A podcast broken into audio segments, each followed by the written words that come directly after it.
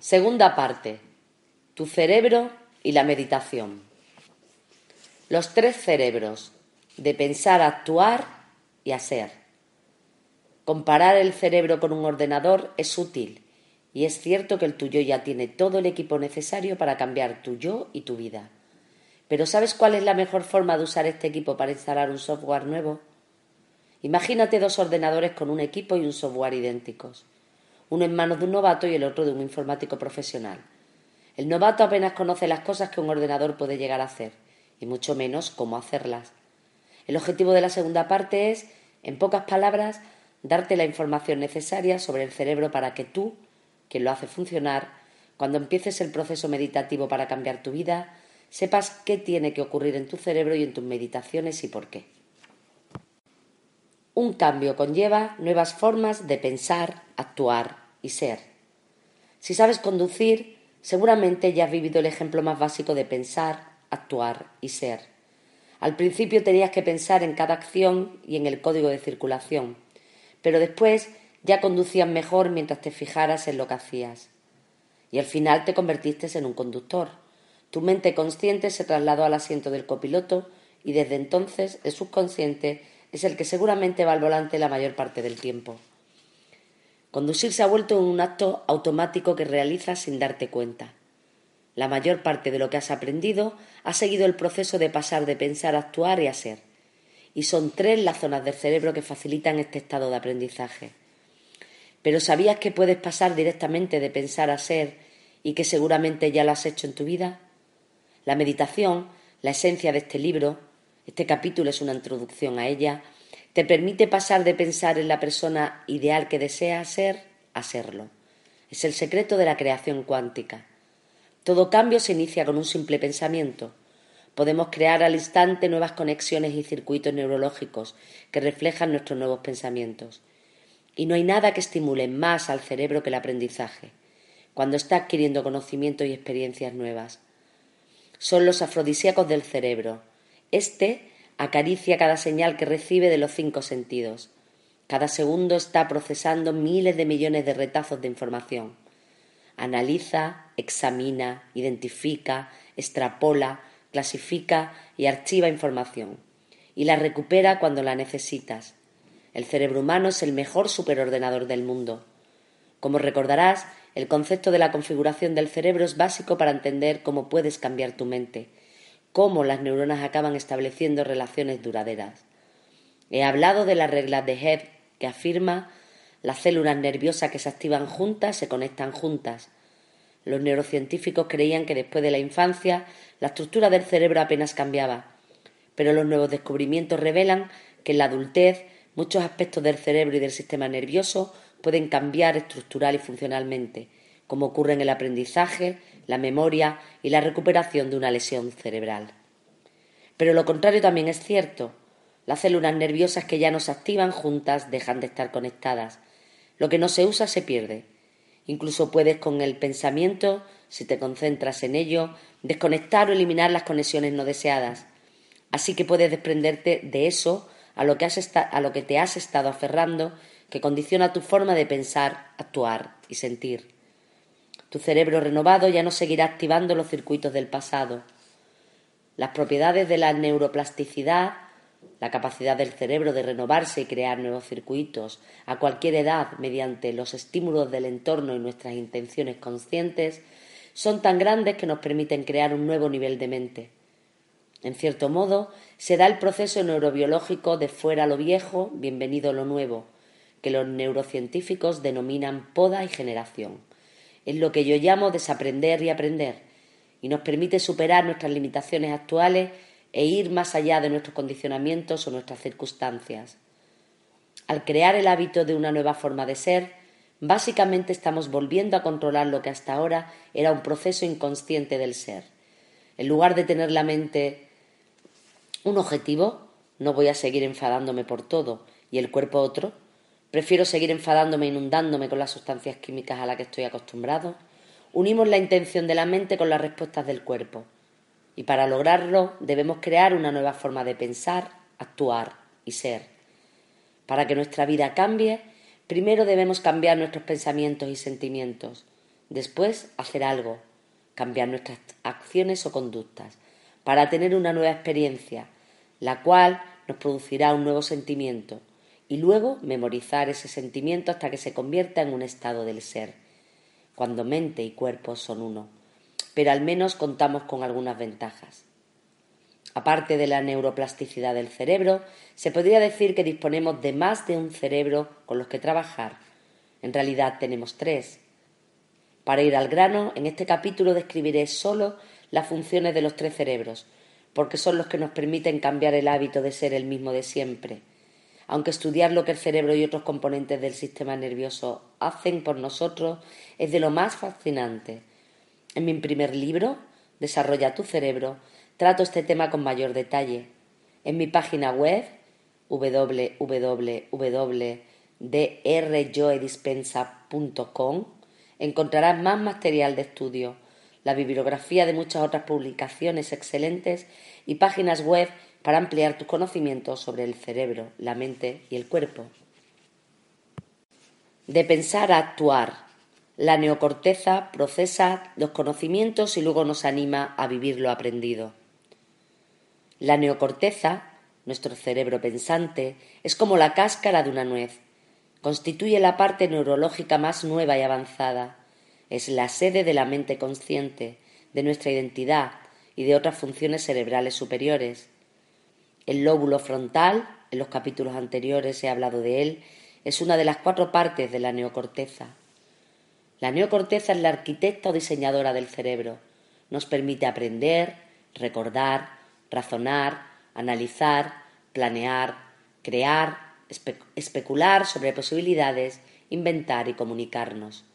Como en esta región es donde se almacena la información sensorial como lo que vemos y oímos, la neocorteza nos conecta a la realidad exterior. La neocorteza procesa en general los conocimientos y las experiencias.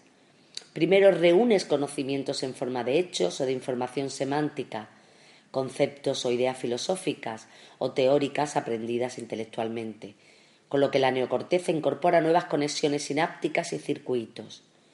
Después, en cuanto personalizas o aplicas los conocimientos adquiridos, para demostrar lo aprendido, creas una nueva experiencia, con lo que se forman en la neocorteza estructuras de neuronas denominadas redes neurales. Estas redes refuerzan los circuitos de lo que has aprendido intelectualmente. Si la neocorteza tuviera un lema, sería los conocimientos son para la mente. En pocas palabras, los conocimientos son los precursores de las experiencias. La neocorteza se ocupa de procesar las ideas que aún no has experimentado, que existen como potencial para que las apliques en el futuro. Cuando tienes nuevos pensamientos, empiezas a pensar en cambiar de conducta para poder hacer algo distinto cuando se presente la ocasión y obtener así nuevos resultados. Al alterar tus actos rutinarios y tus conductas típicas, ocurrirá algo distinto de lo habitual, y ello producirá una nueva situación y experiencia en tu vida. De situaciones nuevas a emociones nuevas.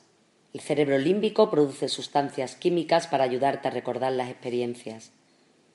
El cerebro límbico, conocido también como el cerebro de los mamíferos, situado debajo de la neocorteza, es la región más desarrollada y especializada del cerebro en los mamíferos no humanos, los delfines y los primates superiores. Considera el cerebro límbico como el cerebro químico o el cerebro emocional. Cuando estás viviendo una experiencia nueva y los sentidos le envían a la neocorteza un torrente de información del mundo exterior, sus redes neurales se organizan para reflejar este acontecimiento. La experiencia enriquece incluso más al cerebro que el nuevo conocimiento adquirido. En cuanto estas redes de neuronas se activan con una determinada estructura en respuesta a la experiencia nueva, el cerebro emocional produce y secreta sustancias químicas en forma de péptidos. Este cóctel químico tiene una particular huella que refleja las emociones que sientes en el momento. Como ya sabes, las emociones son producto de las experiencias, una experiencia nueva crea una emoción nueva, que envía señales a nuevos genes de nuevas formas. Así pues, las emociones le señalan al cuerpo que almacena el episodio químicamente y empiezas a encarnar lo que estás aprendiendo. En el proceso, El cerebro límbico ayuda a formar recuerdos a largo plazo. Puedes recordar cualquier experiencia mejor porque te acuerdas de cómo te sentiste emocionalmente cuando ocurrió. La neocorteza y el cerebro límbico, al interactuar, nos permiten formar recuerdos declarativos. Significa que podemos declarar lo que hemos aprendido o experimentado. Como puedes ver, estamos marcados emocionalmente por experiencias con una gran carga emocional. Todas las personas casadas te dirán dónde se encontraban y qué hacían cuando su pareja les propuso matrimonio. Tal vez mientras tomaban una deliciosa cena en la terraza de su restaurante favorito, sintiendo la agradable brisa de aquella noche de verano y disfrutando de la puesta de sol con una pieza de Mozart como música de fondo. De pronto su pareja, hincado, hincando una rodilla en el suelo, les ofreció un estuchito forrado de terciopelo negro. La combinación de todo lo que estaban experimentando en aquel momento les hizo sentirse muy distintos de lo habitual. El equilibrio químico interior usual que su yo identitario había memorizado se alteró por lo que vieron, oyeron y sintieron. En cierto sentido, despertaron de su rutina habitual, de los estímulos del entorno que bombardean al cerebro como de costumbre y nos hacen pensar y sentir de manera previsible. La situación novedosa nos sorprende hasta el punto de volvernos más conscientes del momento presente. Si el cerebro límbico tuviera un lema sería las experiencias son para el cuerpo. Si los conocimientos son para la mente y las experiencias para el cuerpo, cuando aplicas los conocimientos y creas una experiencia nueva, le enseñas al cuerpo lo que la mente ha aprendido intelectualmente. Los conocimientos y la experiencia no son más que filosofía. La experiencia sin conocimientos no es más que ignorancia. Existe una progresión que debe darse. Tienes que adquirir conocimientos y vivirlos, aceptarlos emocionalmente. Si has leído la parte en la que describo cómo puedes cambiar tu vida, has aprendido que es importante adquirir conocimientos y aplicarlos para vivir una experiencia nueva, que a su vez produce un sentimiento nuevo. Después debes memorizar este sentimiento y trasladar lo aprendido de la mente consciente al subconsciente ya dispone del equipo necesario para llevarlo a cabo en la tercera región del cerebro de la que hablaré. De pensar y actuar a ser. En el cerebelo se almacenan los pensamientos, las actitudes y las conductas habituales. ¿Recuerdas la experiencia tan común que he citado de que a veces no nos acordamos de un número de teléfono, de un PIN o de la combinación de un candado? Pero sin embargo podemos marcarlos con los dedos de una forma automática porque el cuerpo lo recuerda más que el cerebro? Aunque parezca algo banal, cuando el cuerpo conoce una experiencia igual o más que la mente consciente, cuando puedes repetirla a tu antojo de manera automática, es que has memorizado el acto, la conducta, la actitud o la reacción emocional hasta que se ha convertido en una habilidad o en un hábito. Al alcanzar este nivel de destreza, has pasado a un estado del ser, Has activado la tercera región del cerebro que desempeña un papel muy importante en cambiar tu vida, el cerebelo, la sede del subconsciente. El cerebelo, la parte más activa del cerebro, está situado en la parte posterior de la cavidad craneana. Considéralo como el microprocesador y el centro de memoria del cerebro. Cada neurona del cerebelo tiene la posibilidad de conectar con al menos 200.000 y hasta un millón de otras neuronas para procesar el equilibrio, la coordinación, el sentido del lugar que las partes del cuerpo ocupan en el espacio y la ejecución de movimientos controlados. En el cerebelo se almacenan acciones y habilidades sencillas junto con actitudes memorizadas, reacciones emocionales, acciones repetidas, hábitos, conductas condicionadas y reflejos y habilidades inconscientes que adquirimos y memorizamos procesa una cantidad asombrosa de recuerdos y descarga fácilmente diversas clases de información aprendida en estados programados de la mente y el cuerpo. Cuando te encuentras en un estado del ser, empiezas a memorizar un nuevo yo neuroquímico. Es cuando el cerebro entra en juego, convirtiendo este nuevo estado en parte implícita de tu programación subconsciente. El cerebelo es la, la sede de los recuerdos no declarativos, Significa que has hecho o practicado algo tantas veces que lo haces sin darte cuenta y ya no tienes que pensar en ello. Es un acto tan automático que te cuesta declarar o describir cómo lo realizas. En este punto, la felicidad, o sea cual sea la actitud, conducta, habilidad o rasgo en el que te has estado centrando y repitiendo mental o físicamente, se convierte en un programa memorizado de manera innata del nuevo yo.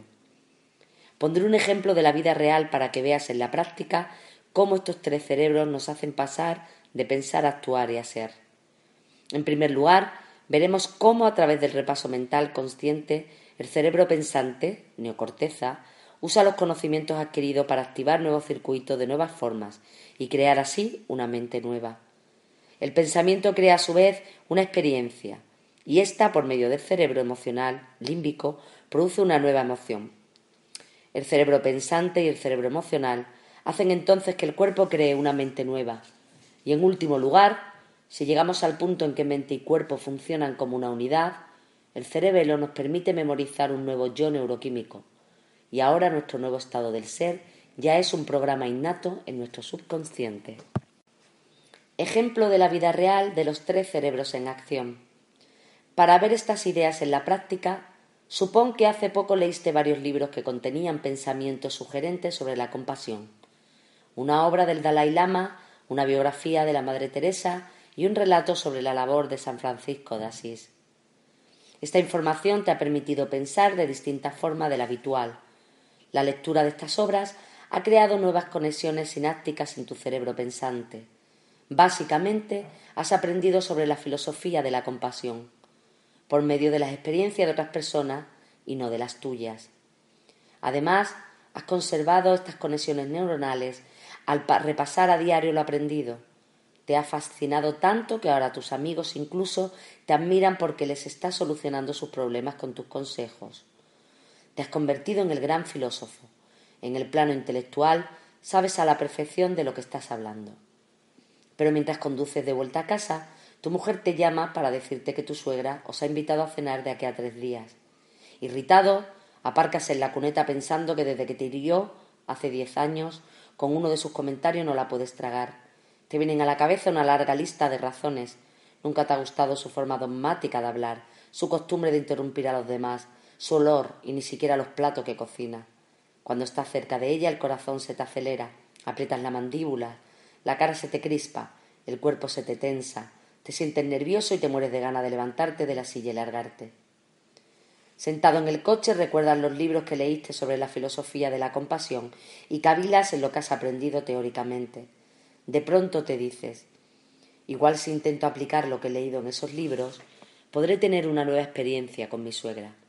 ¿Qué he aprendido en ellos que pueda poner en práctica para cambiar el resultado de esta cena? Cuando te planteas aplicar lo aprendido con tu suegra, ocurre algo maravilloso. Decides no reaccionar a ella con tu serie habitual de programas automáticos. Reflexionas en quién no quieres seguir siendo y en quién quieres ser. Te preguntas, ¿qué es lo que no quiero sentir y cómo no voy a actuar cuando la vea? Tu lóbulo frontal empieza a calmar. Los circuitos neurales asociados a tu antiguo yo.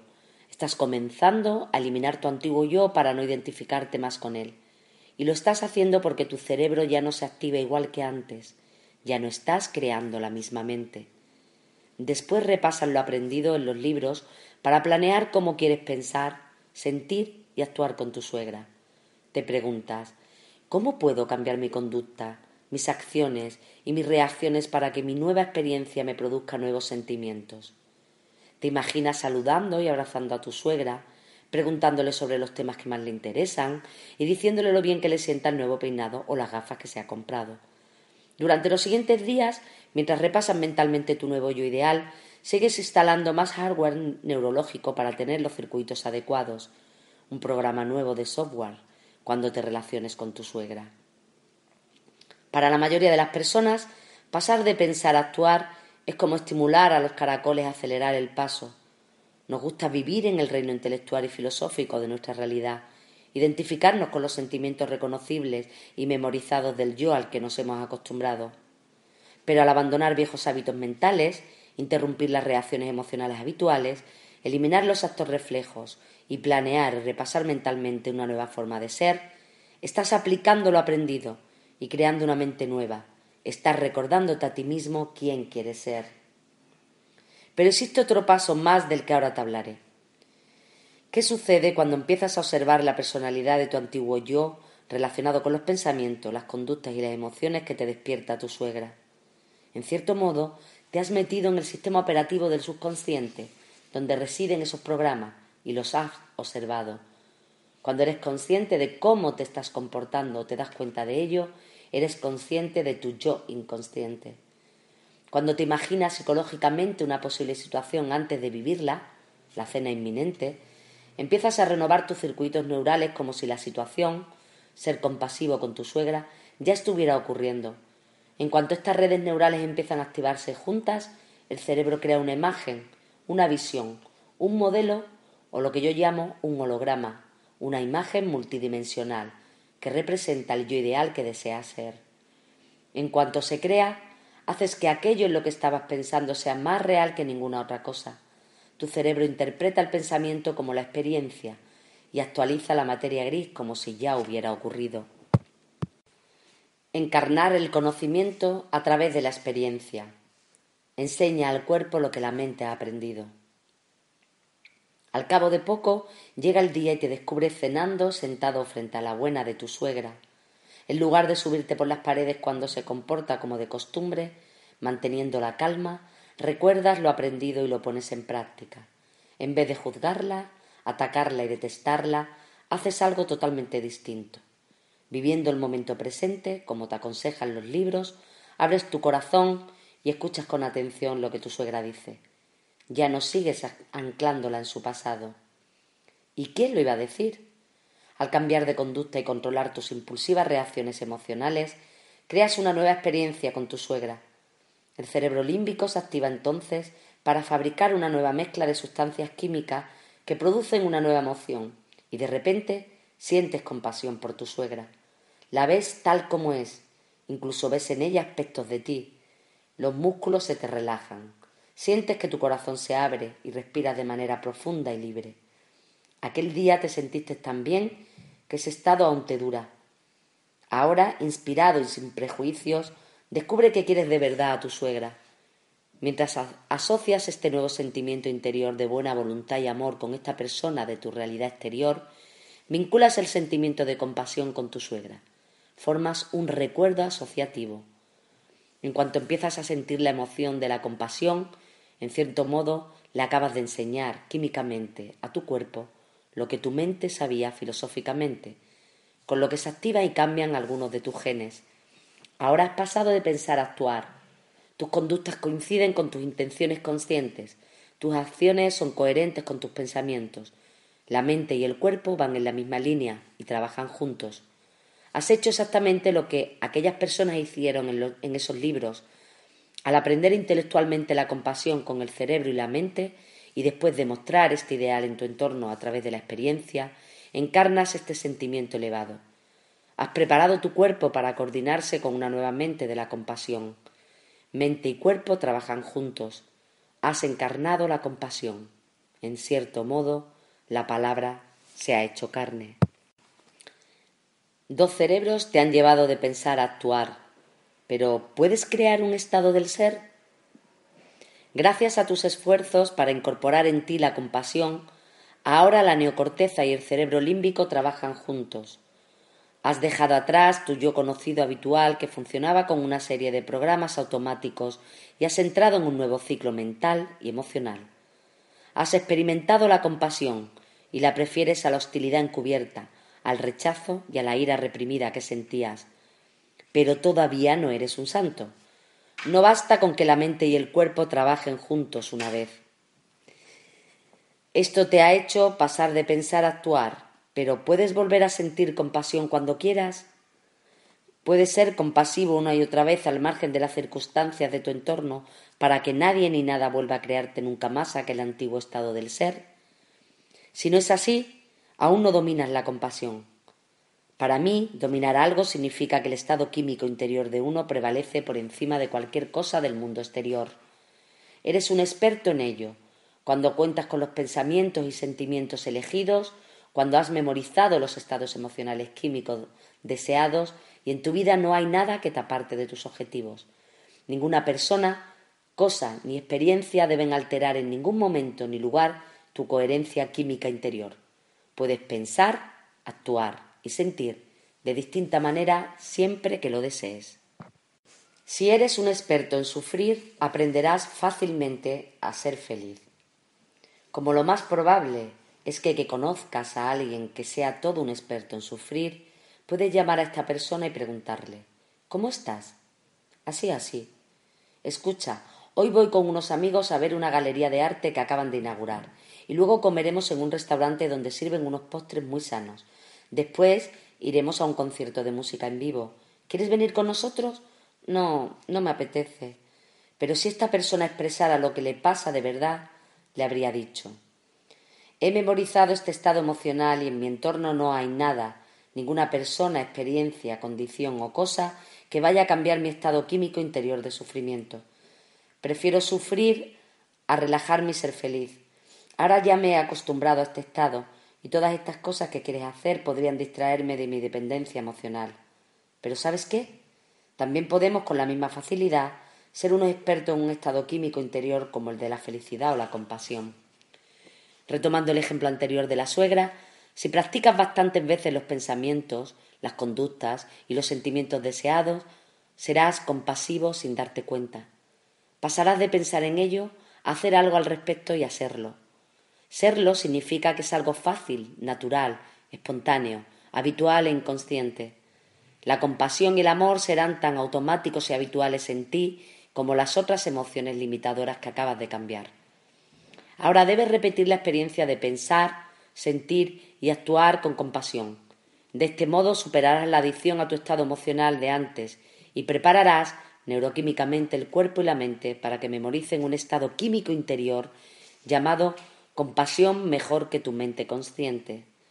Y si vuelves a crear la experiencia de la compasión repetidamente, practicándola en cualquier circunstancia de tu vida, tu cuerpo acabará convirtiéndose en la mente de la compasión. Habrás memorizado la compasión tan bien que nada de tu mundo exterior podrá alterar este estado del ser. Ahora los tres cerebros están trabajando juntos y te encuentras a nivel biológico, neuroquímico y genético en un estado de compasión. Cuando la compasión, se vuelve para ti algo tan corriente y conocido, es que has pasado de conocer la sabiduría a experimentarla. La progresión a un estado del ser. El papel de los dos sistemas de memorización. Tenemos tres cerebros que nos permiten pasar de pensar a actuar y a ser. En el cerebro hay dos sistemas de memorización.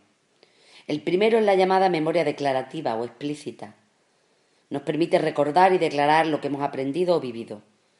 Existen dos clases de memoria declarativa, la conceptual, la memoria semántica que almacena conocimientos filosóficos, y la experiencial, la memoria episódica que almacena experiencias sensoriales, hechos de nuestra vida vividos con determinadas personas, animales u objetos, mientras estamos haciendo o presenciando algo especial en un momento o lugar determinados.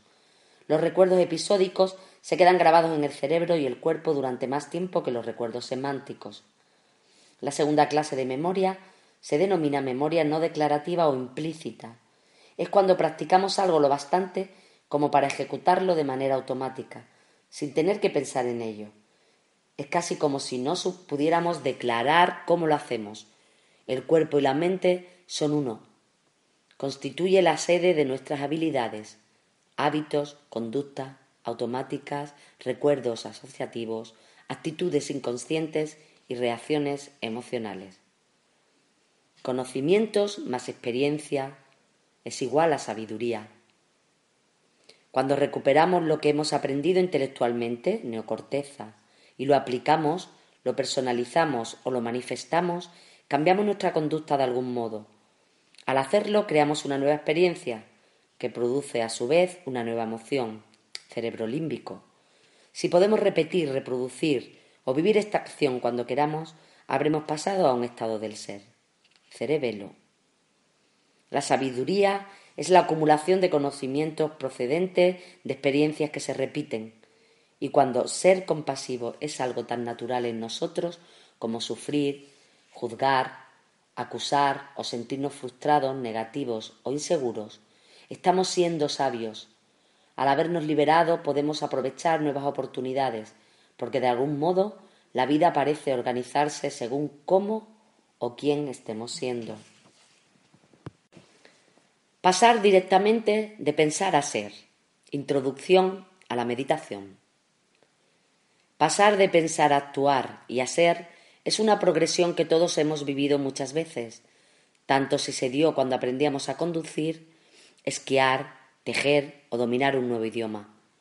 Ahora hablaré de uno de los mayores dones que la evolución nos ha dado a los seres humanos, la capacidad de pasar directamente de pensar a ser sin tener que actuar físicamente. En otras palabras, podemos crear un nuevo estado del ser antes de haber vivido la experiencia física. Lo estamos haciendo todo el tiempo y no me estoy refiriendo a fíngelo hasta que suceda. Por ejemplo, te entregas a una fantasía sexual en la que experimentas todos los pensamientos, sensaciones y actos que estás deseando vivir cuando tu pareja vuelva del viaje que estás realizando. Mientras tienes esta experiencia interior, estás tan presente que tu cuerpo cambia químicamente y responde como si la situación ya estuviera sucediendo. Te encuentras en un nuevo estado del ser. De igual modo, tanto si repasas mentalmente lo que dirás, preparándote para la confrontación que debes tener con tu compañero de trabajo, como si te imaginas lo que vas a comer cuando tengas hambre mientras estás en un atasco, y en ambos casos no piensas más que en ello, el estado del ser de tu cuerpo cambiará con este simple pensamiento. De acuerdo, pero ¿hasta dónde te puede llevar? ¿Puedes llegar a ser la persona que quieres ser por el mero hecho de pensarlo y sentirlo? ¿Puedes crear y vivir una realidad elegida como hizo mi hija al experimentar el trabajo de verano con el que soñaba? Aquí es donde entra en juego la meditación. Como ya sabes, las técnicas meditativas se pueden usar por un montón de razones. En este libro aprenderás una meditación especial concebida para ayudarte a cambiar el hábito de ser el mismo de siempre y convertirte en la persona ideal que deseas ser. A lo largo del resto del capítulo relacionaré parte de la información que te he ofrecido con la meditación que aprenderás dentro de poco. Siempre que hable de la meditación o del proceso meditativo, me estaré refiriendo al proceso descrito en la tercera parte del libro. La meditación nos permite cambiar el cerebro, el cuerpo y nuestro estado del ser. Y lo más importante es que podemos hacer estos cambios sin necesidad de actuar físicamente ni interactuar con el entorno exterior. Por medio de la meditación podemos instalar el hardware neurológico necesario, al igual que aquellas personas que cambiaron al tocar el piano o ejercitar los dedos mentalmente. Aquellos sujetos del estudio solamente utilizaron la repetición mental, pero en el tema que nos ocupa es un componente muy importante del proceso meditativo. Si te pidiera que pensaras en las cualidades de tu yo ideal o en lo que sentirías si fueras una persona tan maravillosa como la Madre Teresa o Nelson Mandela, por el mero hecho de pensar en un nuevo estado del ser, ya estarías activando el cerebro de otra forma y creando una mente nueva. Esto es el repaso mental en acción. Ahora te pido que pienses en lo que experimentarías si te sintieras feliz, contento, satisfecho y sereno. ¿Qué te gustaría imaginar si tuvieras que crear tu nuevo yo ideal? El proceso meditativo te permite responder a estas preguntas al utilizar toda la información aprendida y almacenada sinápticamente en tu cerebro sobre lo que significa sentirte feliz, contento, satisfecho y sereno. En la meditación usas todos esos conocimientos y los aplicas en ti. En lugar de preguntarte simplemente qué significa ser feliz, lo practicas al imaginártelo y sentirlo, y vives en un estado de felicidad. Después de todo, ya sabes lo que la felicidad es y el sentimiento que produce. Ya la has vivido en el pasado y la has visto en otros. Ahora eliges la información que deseas de los conocimientos y las experiencias que tienes sobre la felicidad para crear un nuevo yo ideal. He hablado de cómo activas a través del lóbulo frontal estos nuevos circuitos de una nueva forma para crear una mente nueva. En cuanto experimentas esta mente nueva, el cerebro crea una especie de imagen holográfica que te da un modelo para crear tu realidad futura. Como has instalado nuevos circuitos neurales antes de que la experiencia suceda en el mundo físico, no tienes que llevar a cabo una revolución no violenta como Gandhi, ni convertirte en un líder y ser quemado en la hoguera como le ocurrió a Juana de Arco. Solo necesitas usar los conocimientos y las experiencias que tienes sobre aquellas cualidades de la valentía y la convicción para producir un efecto emocional en ti. El resultado será un estado mental. Al producir una y otra vez ese estado mental, se volverá habitual en ti y estarás creando nuevos circuitos. Cuanto más a menudo produzcas este estado mental, más se convertirán estos pensamientos en la experiencia. En cuanto el pensamiento se transforme en una experiencia, ésta generará un sentimiento, una emoción. Cuando esto ocurra, tu cuerpo, como mente inconsciente, no sabrá distinguir una situación que sucede en la realidad física de las emociones que creas en tus pensamientos. Al acondicionar tu cuerpo para una nueva mente, descubrirás que tu cerebro pensante y tu cerebro emocional están trabajando juntos. Recuerda que los pensamientos están relacionados con el cerebro y los sentimientos con el cuerpo. Cuando piensas y sientes de una determinada manera, como parte del proceso meditativo, ya no eres la misma persona que cuando empezaste dicho proceso.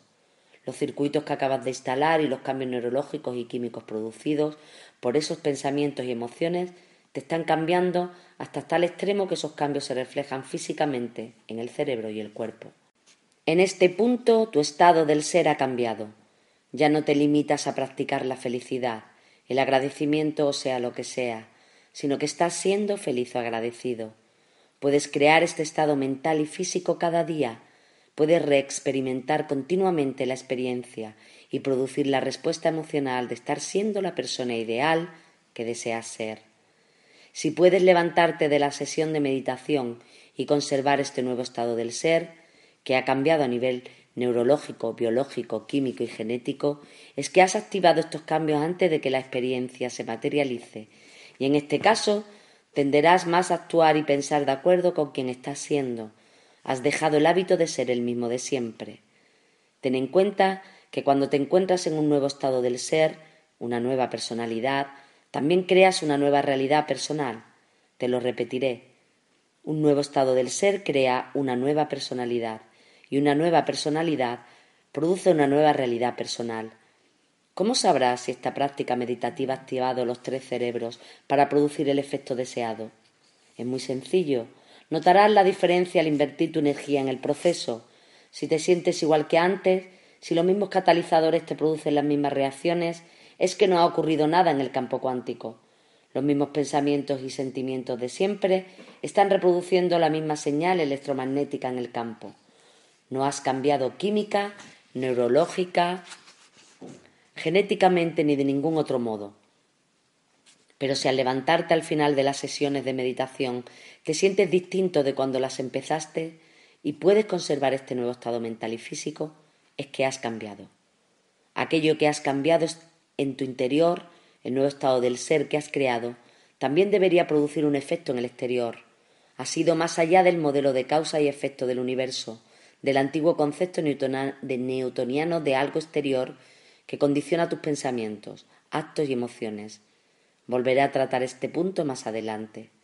También sabrás que tu meditación ha sido fructífera si gracias a tus esfuerzos ocurre algo inesperado y nuevo en tu vida.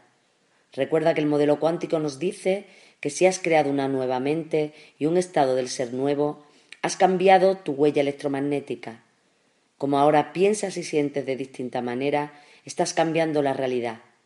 Si tus pensamientos coinciden con tus sentimientos, podrás hacerlo, pero si los unos van por un lado y los otros por otro, no lo conseguirás. Recuerda que no puedes pensar una cosa y sentir otra, y esperar que algo cambie en tu vida. La combinación de tus pensamientos y sentimientos es tu estado del ser. Cambia tu estado del ser y tu realidad cambiará. En este punto es cuando las señales coherentes entran en juego. Si puedes enviar al campo cuántico una señal coherente en cuanto a tus pensamientos y sentimientos, estado del ser, al margen de lo que ocurra en el mundo exterior, algo distinto sucederá en tu vida. Cuando te ocurra, la poderosa respuesta emocional que sentirás te inspirará a crear una nueva realidad de nuevo, y puedes usar esta emoción para generar una experiencia incluso más maravillosa. Volvamos al tema de Newton. Todos estamos condicionados por el concepto newtoniano, según el cual la vida está dominada por la causa y el efecto. Cuando nos pasa algo bueno nos sentimos agradecidos y contentos. Por eso vivimos esperando que alguien o algo del exterior nos provoque estos sentimientos. En su lugar, te estoy pidiendo que seas tú el que manda y que inviertas el proceso. En vez de esperar una ocasión que te haga sentir de una forma en particular, Crea el sentimiento antes de que la experiencia se dé en el reino físico. Convence a tu cuerpo emocionalmente de que la experiencia que te hace sentir agradecido ya ha sucedido.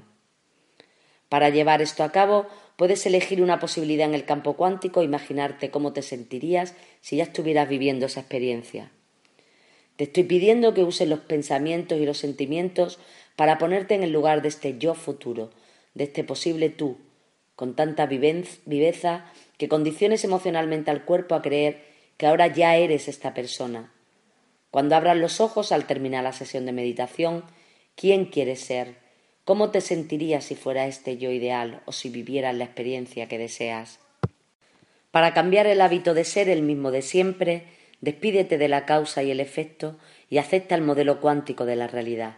Elige una posible realidad deseada, vívela con tus pensamientos y sentimientos y siéntete agradecido por ella antes de que se materialice. Puedes aceptar la idea de que en cuanto cambias tu estado interior, no necesitas que el mundo exterior te dé una razón para sentir alegría, gratitud, aprecio o cualquier otra emoción elevada, cuando al concentrarte mentalmente en una situación y sentirla emocionalmente, el cuerpo siente que está ocurriendo y a ti te parece real, en ese momento estás viviendo el futuro. En cuanto te encuentras en ese estado del ser, en ese ahora, presente en esa experiencia, es cuando estás conectado con todas las posibles realidades que existen en el campo cuántico. Recuerda que si vives en el pasado o en el futuro, basándote en tus emociones habituales, anticipando algún efecto, no podrás acceder a todas las posibilidades del campo cuántico. La única forma de acceder a él es viviendo en el ahora. Ten en cuenta que no es solamente un proceso intelectual. Los pensamientos deben estar en armonía con los sentimientos. Es decir, esta meditación vincula la cabeza con el corazón.